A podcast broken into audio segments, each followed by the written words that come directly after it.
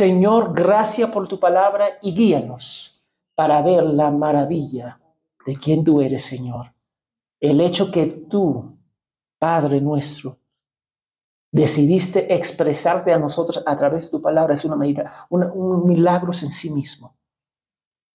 Y muchos de nosotros lo despreciamos. Ayúdanos para amar esta palabra y que esta palabra nos transforme para tu gloria y para tu honra. Alimentanos, Señor, con ella. En el nombre de Jesús. Amén y amén.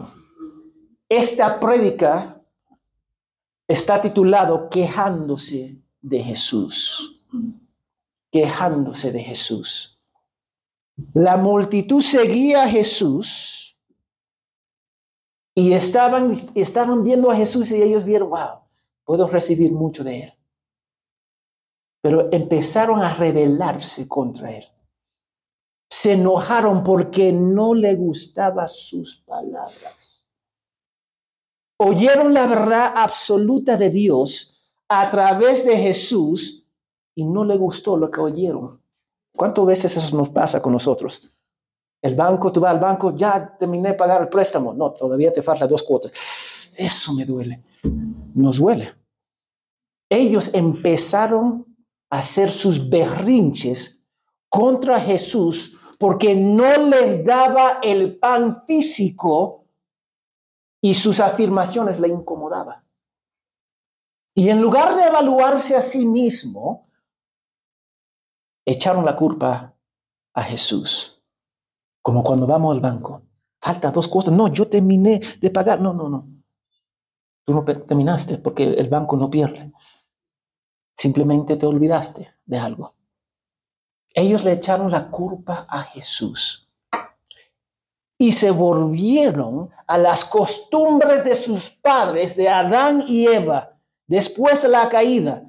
Dios estaba buscando a Adán y Eva. ¿A dónde están? ¿Qué pasó? Él sabía la respuesta, pero le dio una oportunidad para arrepentirse en su gracia. ¿Y qué hicieron Adán y Eva? La mujer que tú me diste me falló. La mujer, el serpiente que tú pusiste me falló. Ellos le echaron la culpa a Jesús en vez de evaluarse a sí mismo. Jesús le dijo la verdad y ellos no querían esa verdad porque no se ajustaba a sus normas, a sus expectativas.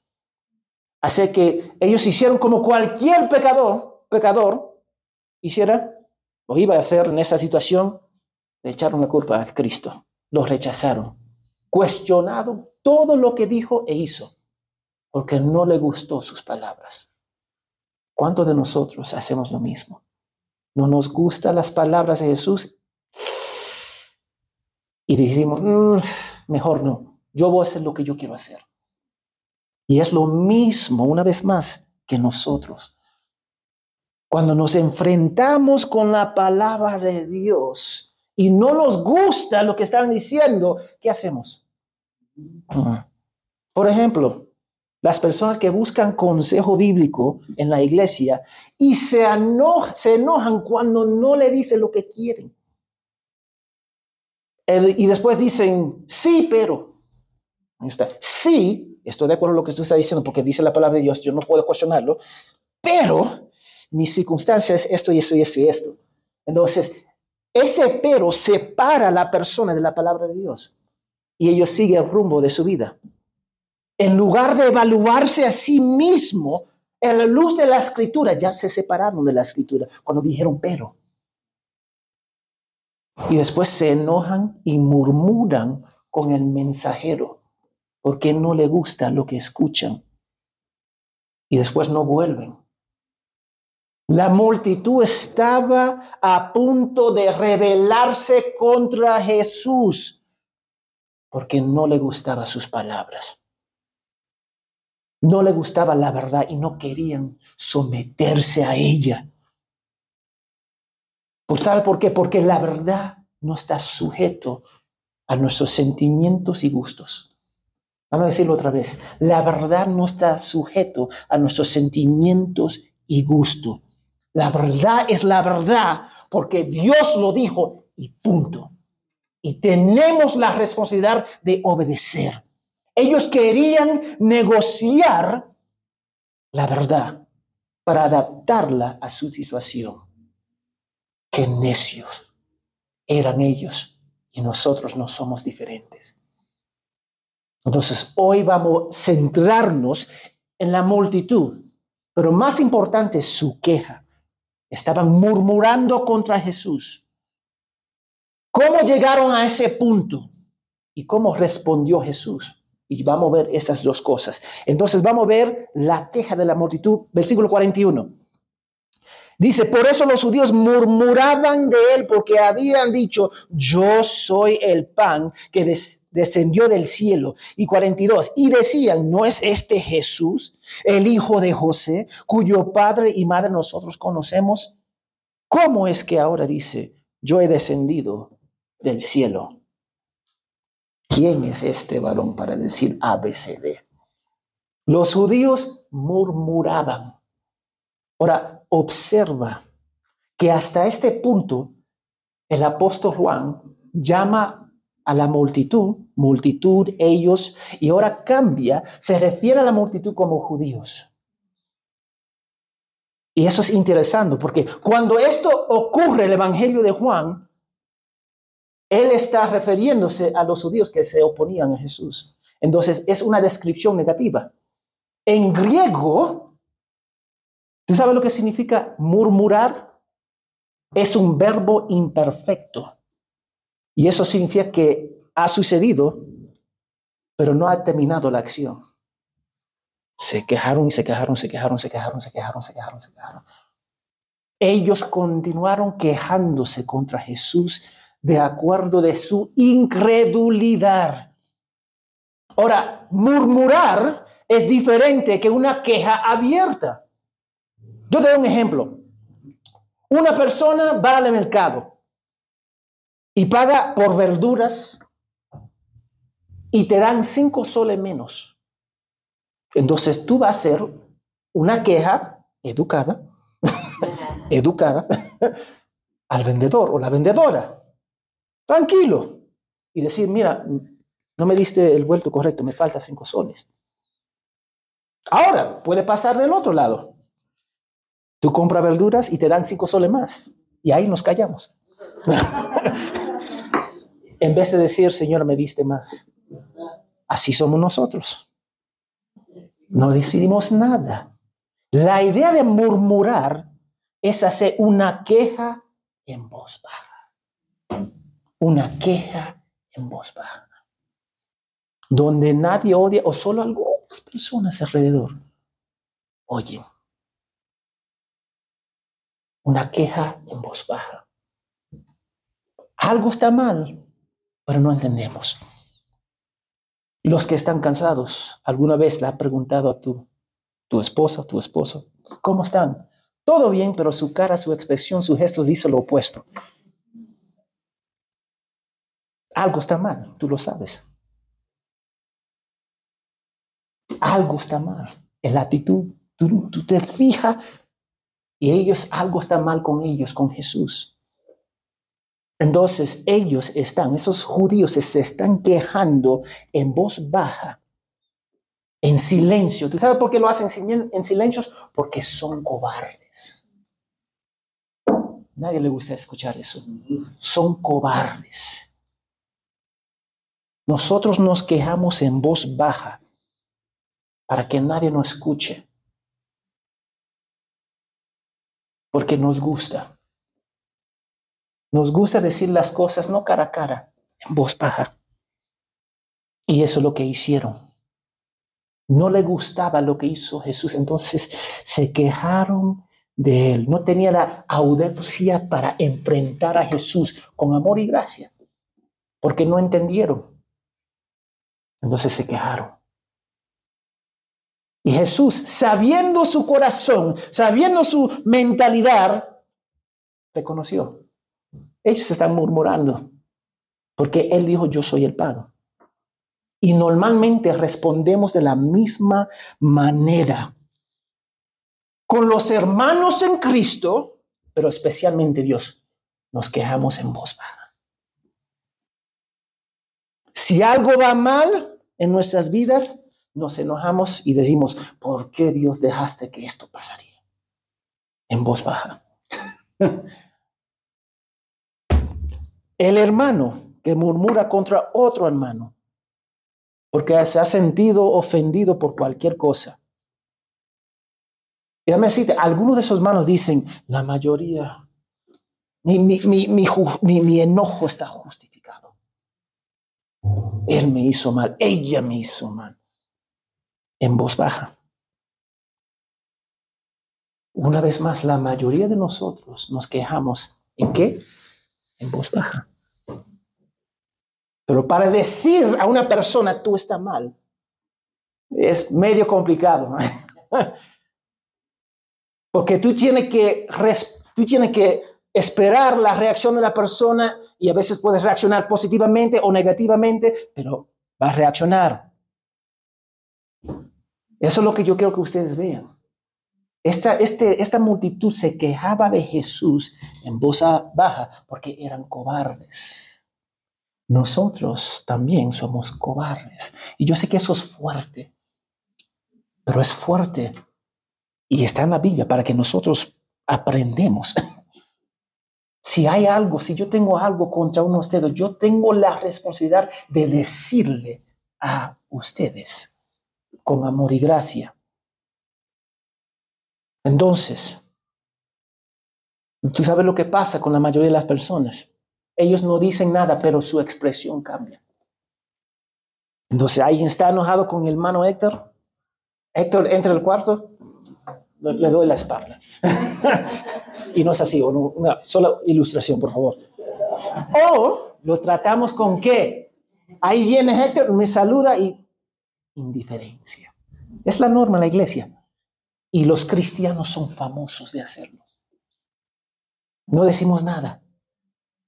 Nuestro rostro cambia, hay indiferencia, pero nadie dice nada. Pasa un día, pasa una semana, pasa un mes y a veces un año y nadie dice nada. Dime si eso es bíblico.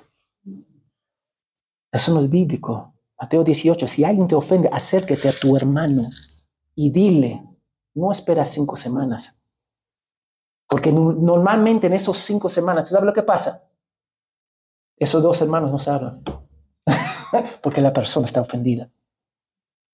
Entonces ellos se quejaron contra Jesús, pero nadie tuvo la audacia de decir algo para aclarar las cosas.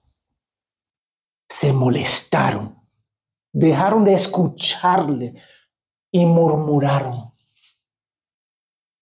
solo veían las palabras ofensivas de Jesús y las palabras ofensivas, pero verdaderas. Y porque se, ofendieron, ya no quería escuchar nada de él. No importaba sus enseñanzas, sus milagros, ya las puertas estaban cerradas, como muchos de nosotros. Así somos. Y dame se ofendieron por tres cosas. Uno, cuando Jesús le ofreció pan, el pan físico, ellos se comieron el pan físico. Ellos estaban emocionados, wow, pan, que amén. Pero cuando le ofreció pan espiritual y no el pan físico ilimitado, se ofendieron y murmuraron. Es como una persona abusando de otra persona. Entonces, con dinero, vamos a decir con dinero, se abusan, oh, dame un sol, dame cinco soles, dame diez soles. Y después cuando tú dices no, se ofenden. Ellos no trabajaron por ese sol, esos cinco soles, esos diez soles, pero tú le das, tú le das, tú le das, y cuando tú lo cortas, se ofenden. Jesús, le dio pan físico y después cuando él dijo, ahora te voy a dar pan espiritual, mejor que el pan físico, mejor. Y él, no, no, no, no quiero eso. Yo quiero el pan físico. Entonces se murmuraron. Ahora, y yo quiero que fíjense, en el versículo 33 y 34 de ese mismo capítulo,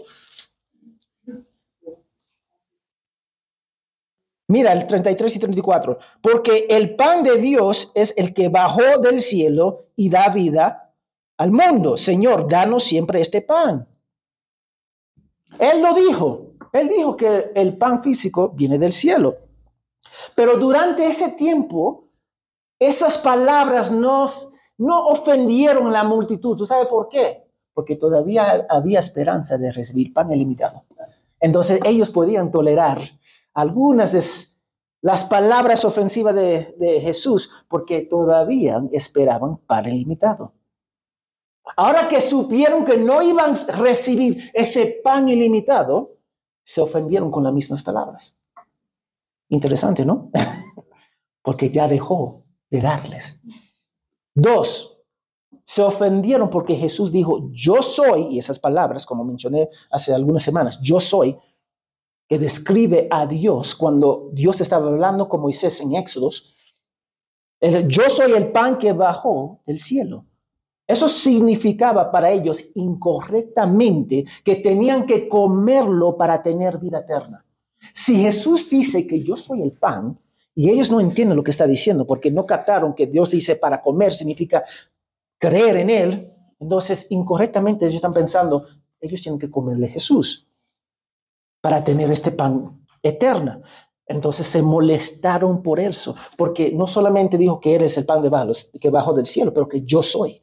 Él se identificó como el yo soy. Tres, los judíos conocían a los padres de Jesús. Entonces, ¿cómo podía decir que vino del cielo? ¿Cómo puede decir eso? Jesús era de un pequeño ciudad llamado Nazaret, insignificante para los judíos. No tenía ninguna formación, sin embargo realizaba milagros tras milagros y una enseñanza con autoridad. Y la mayoría de los judíos nunca vieron a Jesús como divino. Eran un hombre común. Cualquiera, un judío cualquiera. Un judío en cual conocemos su padre, el pueblo insignificado de donde viene, no tiene formación. ¿Quién es Jesús? Entonces se ofendían por esas tres cosas. Así, se, así que hicieron lo que cualquier pecador haría al oír el Evangelio y ver el Mesías. Sin una transformación de corazón, murmuraron contra Jesús porque estaban contra él murmuraron en voz bajo, porque eran cobardes. Eso es lo que ellos hicieron. ¿Tú sabes por qué hicieron eso? Porque tuvieron un corazón que duros. Tenían el corazón endurecido. Entonces ellos nunca iban a recibir nada de él una vez que ellos ya dejaron de ver el pan físico, el pan que ellos podían tangible, que ellos podían agarrar, probar, lo rechazaron. Y después lo abandonaron, que vamos a ver la semana que viene. Todos de ellos malinterpretaron la enseñanza de Jesús. Solo escucharon lo que querían escuchar. No le gustó lo que oyeron. Cuando la primera vez cuando la persona me dijo, yo no puedo perder mi salvación, yo nací en una iglesia, bueno, Dios me salvó, mejor dicho, una iglesia carismática, pentecostal. Entonces me enseñaron que tú puedes perder tu salvación. Entonces cada domingo yo estaba rededicando mi vida a Jesús, porque cada, entre la semana yo pecaba. Entonces yo pensaba que perdí, perdía mi salvación. Entonces cuando yo llegué a entender la verdad, Todavía me costó. Ellos me dijeron, tú no puedes perder tu salvación. Yo dije, herejía. Es mi reacción normal porque me enseñando por años cómo es. Y no simplemente, oh, ahí está. Es un cambio en mi mente. Me costó. Porque yo mal interpreté la palabra de Dios por años. Y me enseñaron de esa forma. Pero todos de ellos malinterpretaron a Jesús. La tendencia es que rechazamos lo que no suena bien para nosotros o no se siente bien. Dame decir esto. Muchos de nosotros rechazamos lo que no suena bien. Mm, mm, no me parece. Así, no, no, no me parece. Y si esa verdad, verdad de la Biblia, absoluta, no te hace sentir bien, tú dices, mm, yo, lo rechaza. Lo hacemos igual hoy día. No somos diferentes. Si una verdad, si alguien nos presenta la verdad y no, no, no, nos siente bien con esa verdad, te siente incómodo, tú dices, no. Con toda tranquilidad, no, no creo en eso. ¿Sabe por qué? Porque leemos la Biblia imponiendo nuestra cosmovisión en ella en vez que dejar la Biblia nos hable. Eso es lo que no hacemos, que hacemos nosotros. Queremos imponer en ella en vez de dejar que ella hable a nosotros. Y dame decirte, Dios no nos llama a sentir su palabra. Lo voy a repetir, Dios no nos llama a sentir su palabra. Aunque produzca sentimientos, Él nos llama a qué? Obedecerla. Pues decirte, cinco minutos acá, tú te sientes feliz con todas las emociones y tú estás acá arriba. Y después, en siete minutos, tú estás ahí en el piso. Y después, en diez minutos, tú estás acá en el cielo. Nosotros no podemos basar la palabra de Dios en nuestros sentimientos. No podemos hacerlo. Él nos llama para obedecerla, aunque no la entendemos. Interesante. Porque, dame decir, ¿quién entiende este libro perfectamente? Estamos aprendiendo para la gloria de Dios. Y aunque yo no entiendo, tengo que obedecer. ¿Tú sabes por qué yo obedezco? Porque yo confío en mi Padre Celestial, que Él es bueno y su palabra es verdadero, absoluta. Ellos murmuraron porque no tenían una relación con Dios en Cristo. Y déjame decirte, las personas que no quieren obedecer es porque puede ser que no tienen una relación con Cristo o son bien inmaduros. Esos son los dos puntos. Ellos murmuraron contra Cristo y no podían entender sus enseñanzas. La base por abrazar la verdad es un corazón transformado transformado, escucharle, escuchando el Evangelio. Entonces, si alguien no crees, yo entiendo. Ahora, los, los cristianos tienen la mala maña, ¿tú sabes que son una mala maña? Ellos van a su familia, incrédulos, y le predican reglas. Tú tienes que hacer esto, tú tienes que ir a la iglesia, tú tienes que leer. Yo no quiero ir a la iglesia cuando era incrédulo. ¿Ustedes querían ir a la iglesia cuando eran incrédulos? Ni modo. Predicamos reglas, reglas, reglas, reglas. Pero las reglas no cambian, no transforman el corazón. ¿Usted sabe lo que transforma el corazón? El Evangelio, Cristo. Entonces la base para abrazar cualquier verdad es un corazón transformado. Y mira, mira lo que dice Billy Graham. Falleció, pero un evangelista. Él dijo, la murmuración es la gratitud. Disculpa, dijo, la murmuración y la gratitud están en conflicto en los hijos de Dios. Sea agradecido y no murmurará. Murmuren y no estarán agradecidos. Interesante, ¿no? Nuestra lucha es que no estamos agradecidos. Entonces vamos a murmurar contra quién? Contra Dios. Y cuando no podemos agarrar a Dios, porque ninguno de nosotros vamos a ganar esa batalla, nos agarramos, nos agarramos con los mensajeros. Y eso es lo que pasa. Y mira cómo Jesús responde en, el 44. Entonces, 44, él dice, nadie puede venir, 43, Jesús le dijo, no murmure entre sí Nadie puede venir a mí si no lo atrae el Padre que me envió, y yo lo resucitaré en el día final.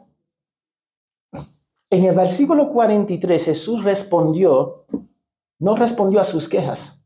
Es interesante, ¿no? Él no aclaró las quejas de ellos. o la confusión, no lo hizo.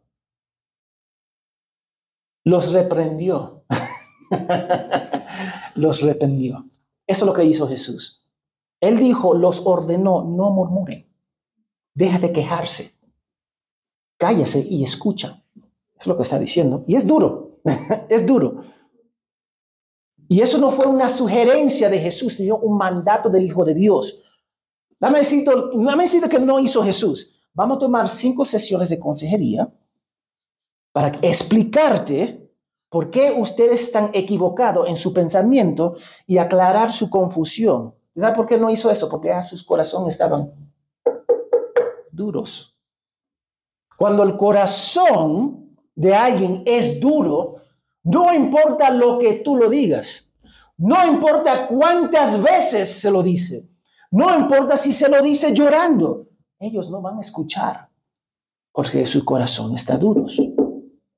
Jesús, el Hijo de Dios, el maestro perfecto, el mejor maestro de la historia, estaba echando las perlas a los cerdos, pero sabía que sus palabras y sus reacciones los estaban condenando, porque rechazar a Jesús es rechazar al Padre. Las palabras de Jesús no, no, no salieron en vano, porque condenaron a esa generación. Sirvieron para mostrar la, la, belleza de quién es Cristo y para condenar a la persona. Porque nosotros sabemos que la palabra dice en Isaías 55:11 que la palabra de Dios no regresa qué? Vacía. No regresa vacía. Jesús había dicho y hecho suficientemente los señales, las enseñanzas. Él ha hecho todo lo suficiente para que ellos puedan responder, pero no respondieron y rechazaron al Padre. Si Jesús les, les hubiera explicado con más detalles y lo hizo, también iba a resistir. ¿Tú sabes por qué iban a resistir? Porque su corazón está duros y porque su corazón estaban duros, murmuraron contra él. Entonces el versículo 44 pronunció unas, unas palabras poderosas. Mira lo que dijo Jesús. Nadie puede venir a mí a menos que el Padre que me envió lo atraiga. Él sabía que la mayoría de ellos no eran creyentes. Y esto demuestra que el hombre es impotente e incapaz de recibir a Cristo por sí mismo. Él no se puede salvar. La idea de atraer a alguien significa atraer poderosamente, en este caso, divinamente. Y esto significa que nadie vendrá a Jesús por su propia voluntad.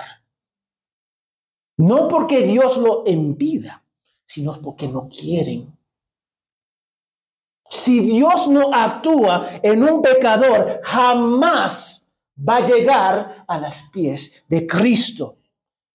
Nadie vendrá nunca a Jesús. Por favor, apaga eso, el celular.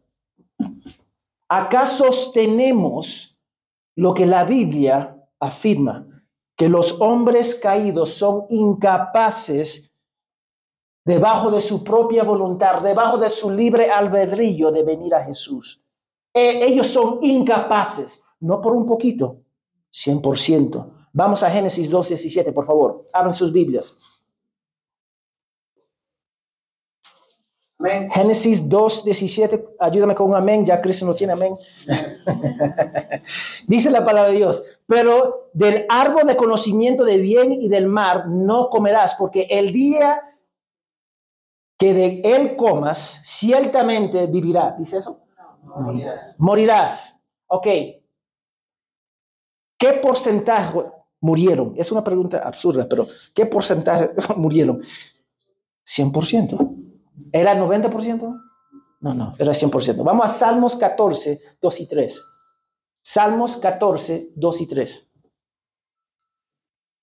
Cuando lo tengan, digan amén. Amén. Dice la palabra de Dios en Salmo 14, 2 y 3. El Señor ha mirado desde los cielos sobre los hijos de los hombres para ver si hay alguien que entienda, alguien que busca a Dios. Pero todos, dice algunos, todos se han desviado y aún se han corrompido. Todos. No hay quien haga el bien, no hay ni siquiera uno. ¿Quién cita eso? Pablo lo cita, ¿sí o no? Vamos Romanos 3, 12 al 10. Romanos 3, Nuevo Testamento, capítulo 3, versículo 10 al 12, con un amén, ayúdame. Amén. amén. No hay un solo justo, ni siquiera uno. No hay nadie que entienda, nadie que busca a Dios. Todos se han descarriado aún y aún se han corrompido, aún se han corrompido. No hay nadie que haga lo bueno, no hay uno solo.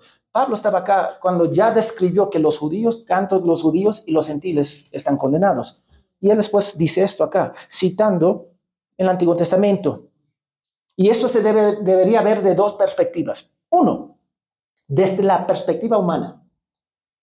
Se nos ordena arrepentirnos y creer en Jesús, como vimos en el en capítulo 6 de Juan, versículo 28 al 29. Entonces, se nos ordena. Yo llamo a las personas a arrepentirse. Yo no digo, bueno, si tú eres elegido, arrepiéntate. ¿Quién dice eso? No, por favor, no vamos a decir eso. No, no ni modo. Arrepiéntate y cree. Y si lo hacen, el Espíritu Santo está obrando dentro de ellos, amén, va a pasar. Entonces, de la perspectiva humana, nosotros no conocemos quién son los elegidos. Nosotros no conocemos quién son los que el Padre le ha dado al Hijo. Entonces predicamos a todos. Dos, desde la perspectiva divina, solo los atraídos por el Padre pueden venir a Jesús y creer. Solamente ellos. Nada más, nada menos. Si no me creen, vamos a ver lo que dice la palabra de Dios. Hechos 16, 14. Hechos 16, 14.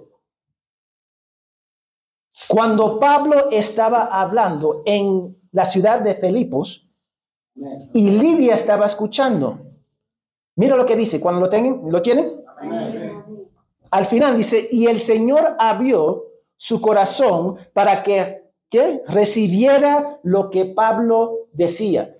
Acá dice que Lidia abrió su corazón. No. Acá dice que Jesús dijo, déjame entrar, por favor. Y Lidia dijo, déjame averiguar, déjame ver quién es, déjame ver si hay confianza. Y después ella abrió su corazón. No, no dice eso. No dice eso. Es el Señor abrió su corazón para que recibiera lo que Pablo decía. Hechos 13, 48. Vamos a Hechos 13, 48. Cuando Pablo, Pedro, yo creo, Pedro, Pedro, yo creo, no es Pablo y Bernabé, estaban predicando en Antioquía. Y mira a los gentiles, mira lo que dice. Al final dice, y creyeron cuantos estaban ordenados a vida eterna. ¿Dice todos? No los que estaban ordenados. ¿Quién ordenó? Dios ordenó. ¿Cómo lo ordenó? Había un grupo y él se lo puso en la mano de su hijo. 48, 13, 48. Y creyeron cuantos estaban ordenados a la vida eterna. Todos los que vengan a Cristo y creen serán guardados por Él hasta el final. Y eso debería traernos gozo. Yo no voy a perder mi salvación pero tampoco me hace un vago en el cristianismo. Yo tengo que trabajar para la gloria de Dios. Ahora Dios me salvó por su gracia y, misericordia. Yo estoy justificado, punto final. Ahora la santificación es un proceso por toda la vida, a donde yo muero al yo y soy renovado en, en Cristo.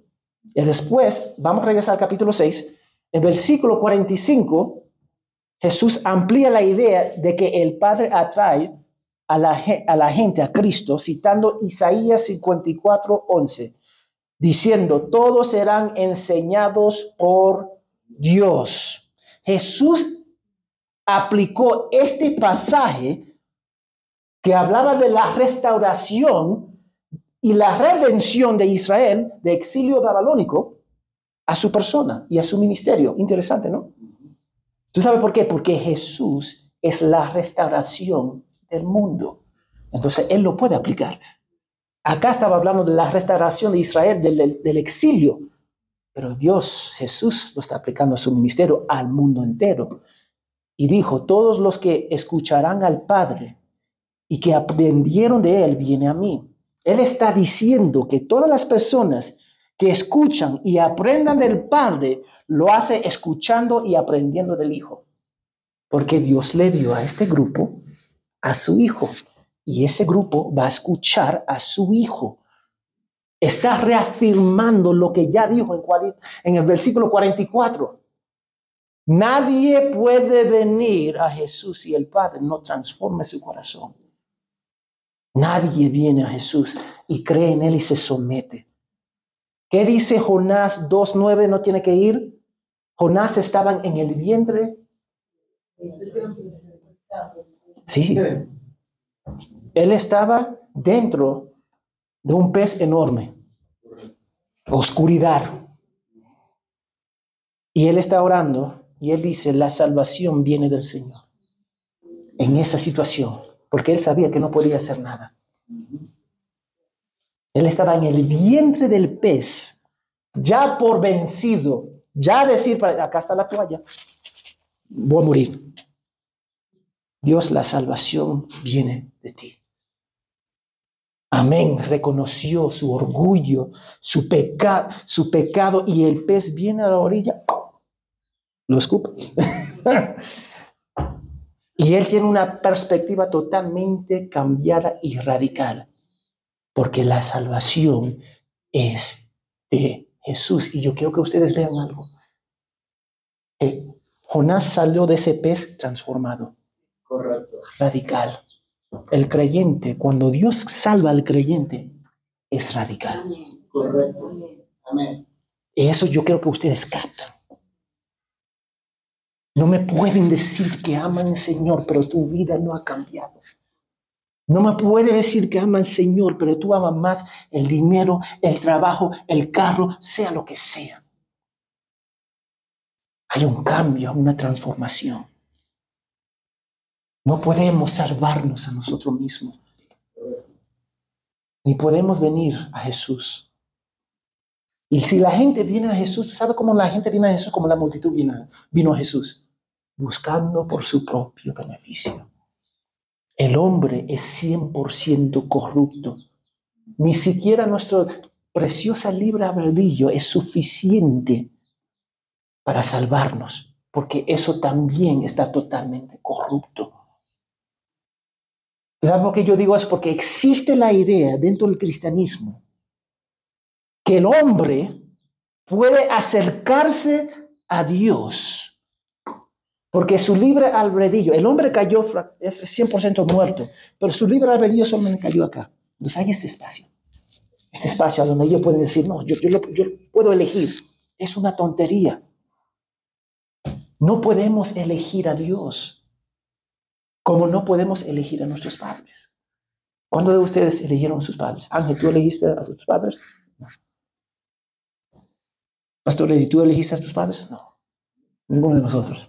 No importa qué joven tú eres, qué mayor tú eres, ninguno de nosotros elegimos a nuestros padres. Y ese es el punto cuando Jesús estaba hablando con Nicodemo. Tú tienes que nacer desde arriba. De lo alto tú tienes que nacer para la gloria de Dios, pero es la obra de Dios, no la tuya. Dios tiene que obrar atrayendo a la persona, al pecador, a los pies de Cristo. Y dado que Dios es el único camino, el versículo 46 tiene mucho sentido. Él dice, el 46, no es que alguien haya visto al Padre, sino aquel que viene de Dios. Él ha visto al Padre. Solo el que estuvo con el Padre celestial desde la eternidad tiene la autoridad de dar vida. ¿Quién puede dar vida? ¿Quién de nosotros podemos dar vida? Nadie. Ninguno de nosotros.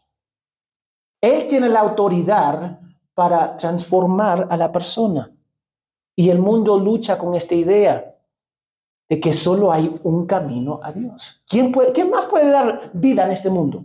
Dime quién más puede dar vida. Cero.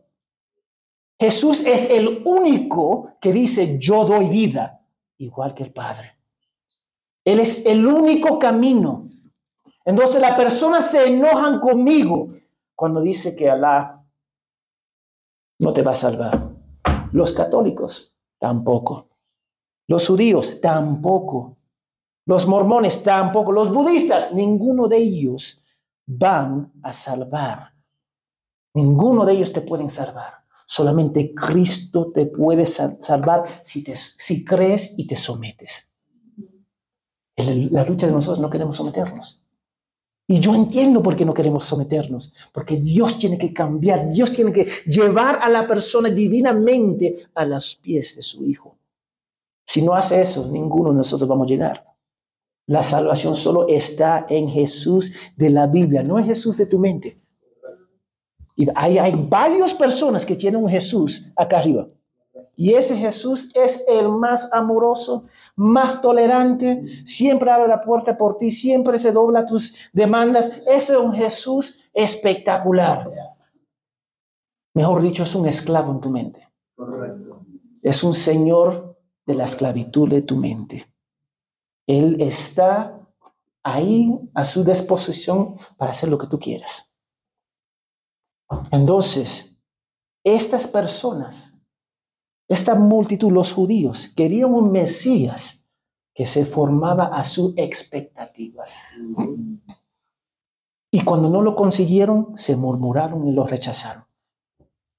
Yo quiero que tú veas, no podemos desear el Jesús de nuestra mente. Tú tienes que ver si este Jesús acá adentro alinea con el Jesús de la Biblia. Y si no, tú tienes que evaluar tu fe si está en la fe. Y después en el versículo 47 y 48, los que creen en Jesús como su Salvador van a tener vida eterna. En esta vida y en la otra. Porque Jesús va a resucitar a esas personas. Él estaba diciendo la misma cosa varias veces de diferentes maneras y todavía no entendían. ¿Cuántas, ¿Cuántas veces Jesús dice, yo lo voy a resucitar en el día final? Por lo menos tres o cuatro veces. Él lo dice, que, ellos no escucharon.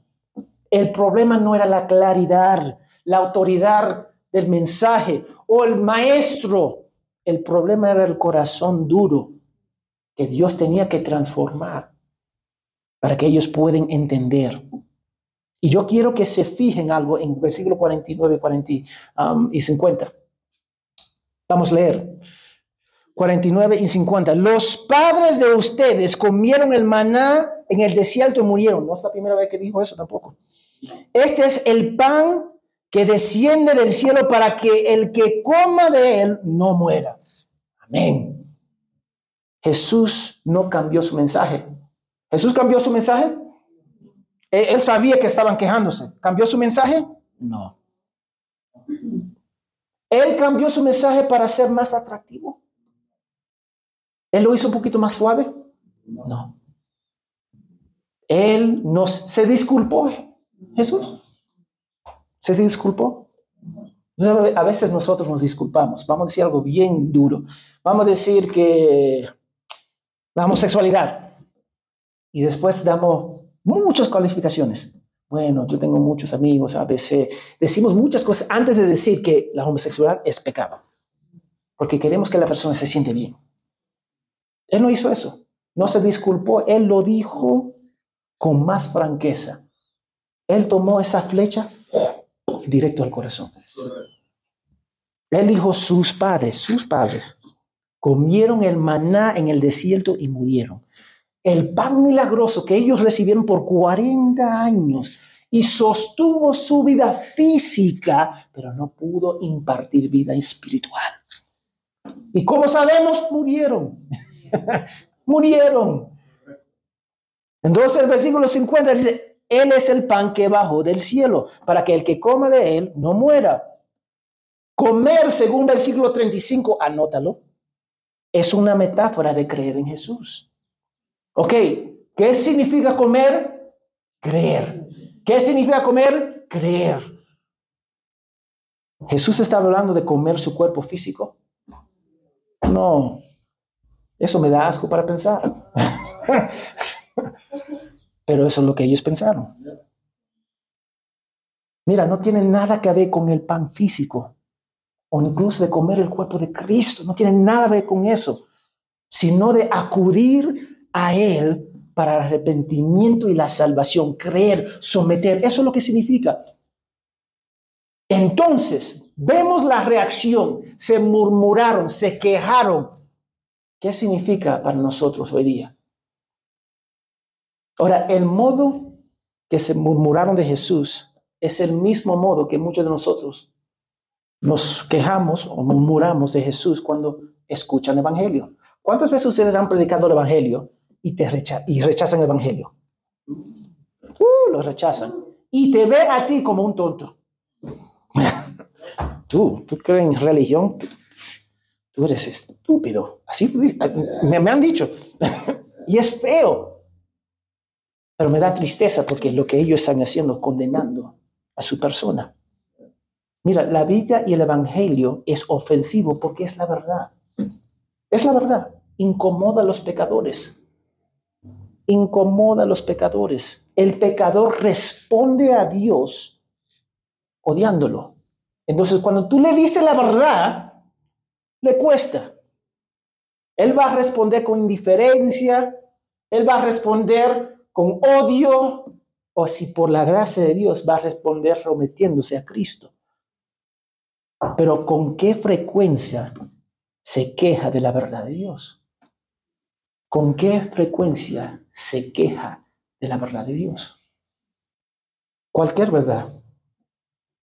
Cualquiera. El infierno. Hay muchas personas que no creen en el infierno.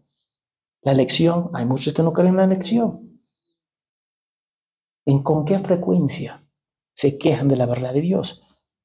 A veces Dios nos habla a través de nuestro cónyuge, a través de los pastores, a través de los maestros, a través del cuerpo de Cristo y no queremos someternos. Así que murmuramos, nos quejamos en voz baja. ¿Tú sabes por qué? Porque somos cobardes. No hay otra forma de decirlo. Somos cobardes. Como no podemos quejarnos contra Dios y Jesús, ¿tú sabes con quién nos molestamos? uno con los otros. Así nos molestamos y empezamos a murmurar con los hermanos. Eso es lo que nosotros hacemos. ¿Cómo nosotros podemos quejarnos de Dios? Dime, ¿cómo podemos quejarnos de Dios o de Jesús? ¿Qué tú vas a decir? Dios, yo no creo en esto.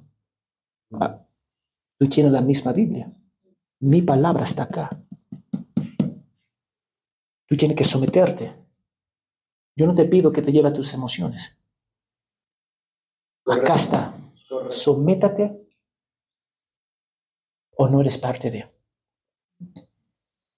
Y cuando les decimos la verdad a las personas, y a esta iglesia, y no les gusta, a veces se ofende conmigo.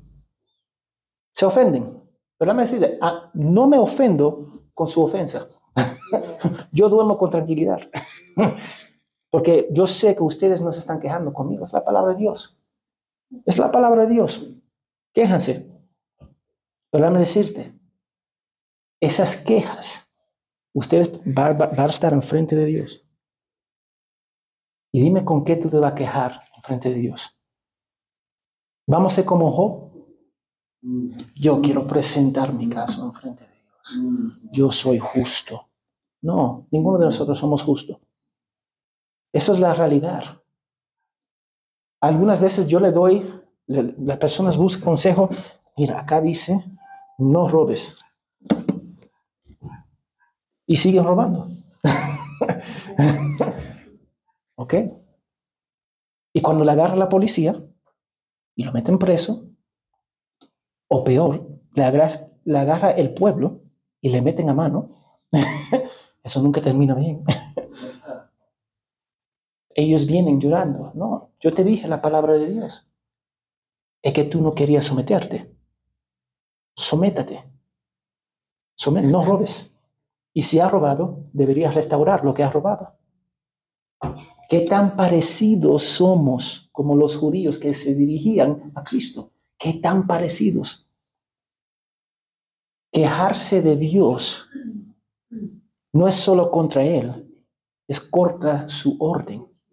Él ha establecido, hay algunos de nosotros que no podemos someternos a autoridad. Hay algunas mujeres que no se quieren someter a nadie, a un esposo. No, yo no me voy a someter, porque el feminismo. Hay algunas personas que no se quieren someter a ningún gobierno, porque no queremos. Es el orden de Dios. Yo me tengo que someter para su gloria y para su honra, y que no queremos. Entonces, mira lo que dice C.S. Lewis hablando sobre esto.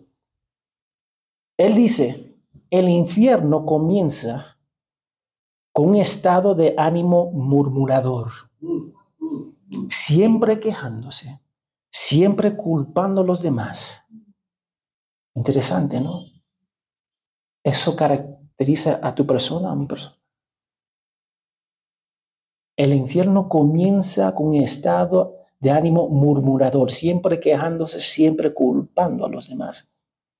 Y yo quiero que se fijen en que Jesús no se echó atrás cuando habló a los judíos. Habló con audacia para la gloria de Dios. Habló, habló, habló.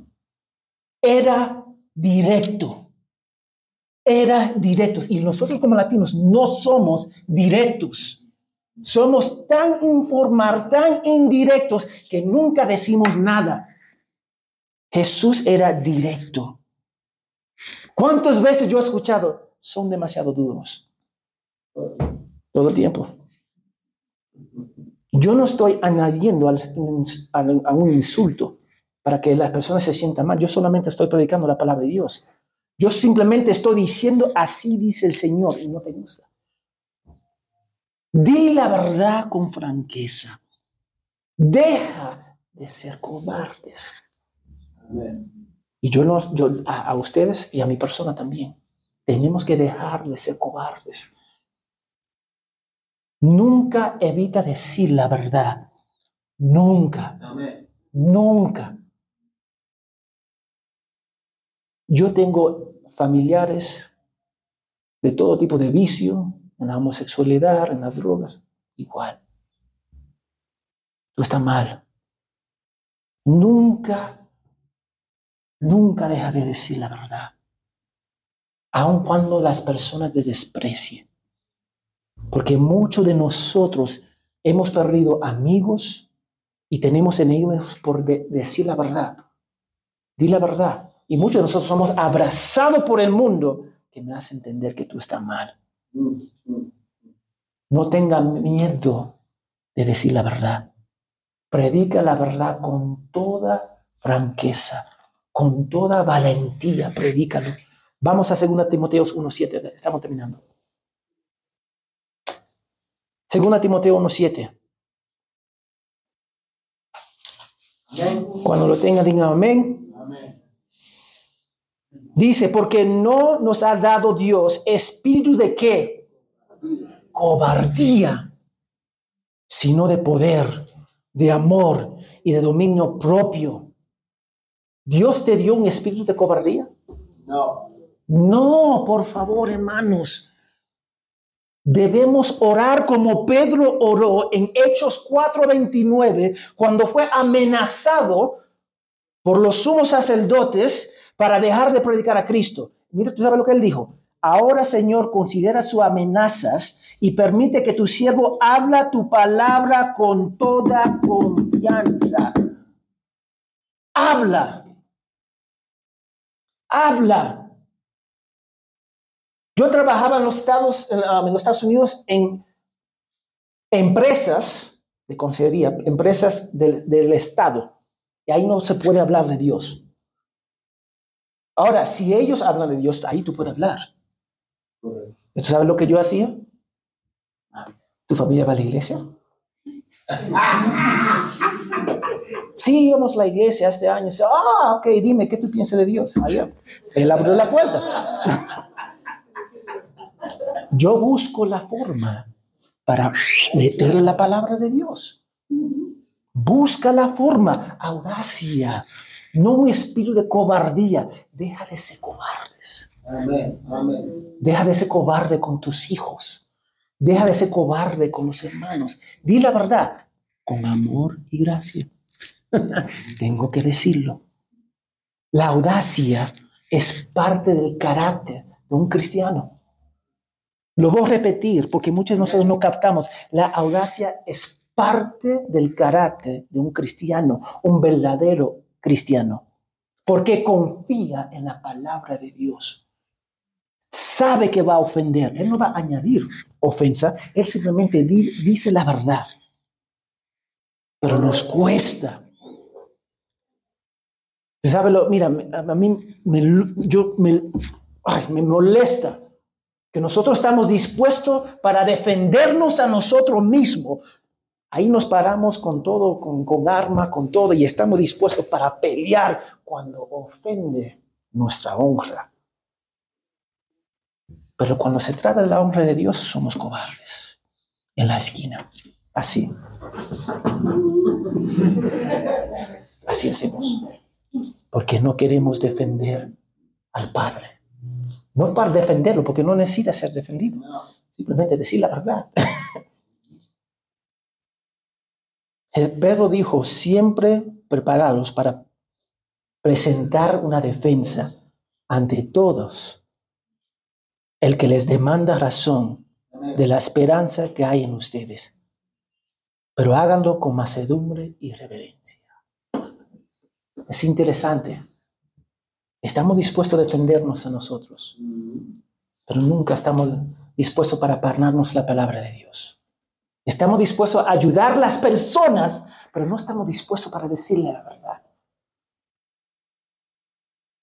¿Cuántas personas yo conozco que han despreciado todo tipo de terrenos, plata, materiales, carros, porque están dispuestos a dar, pero no están dispuestos a decir la verdad? No es así. No debería ser así. Déjame decirte algo.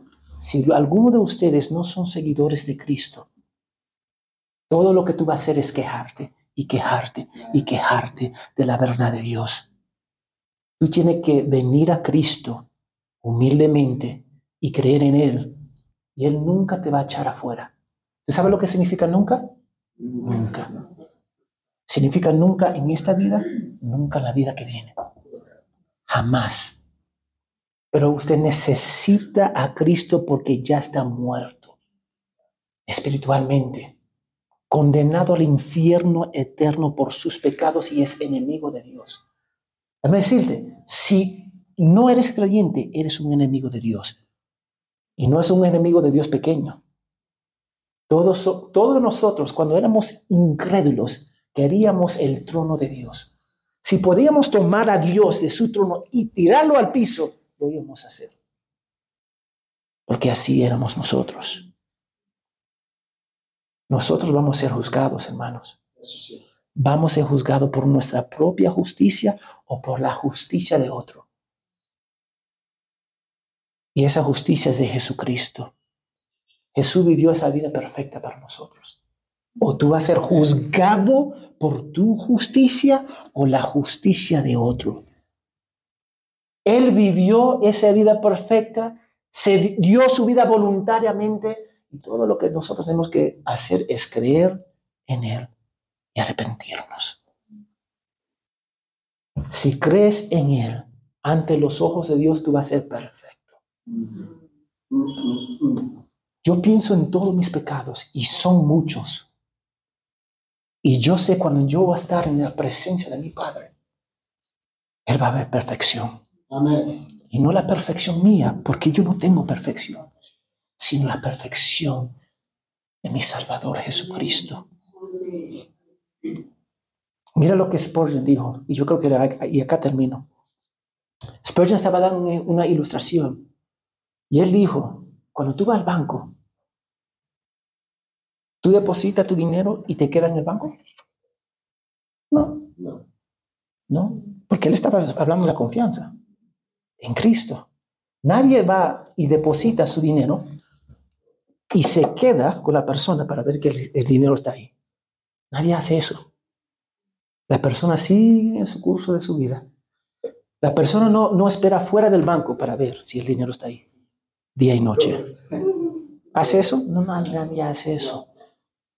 No hace eso. A veces queremos hacer eso.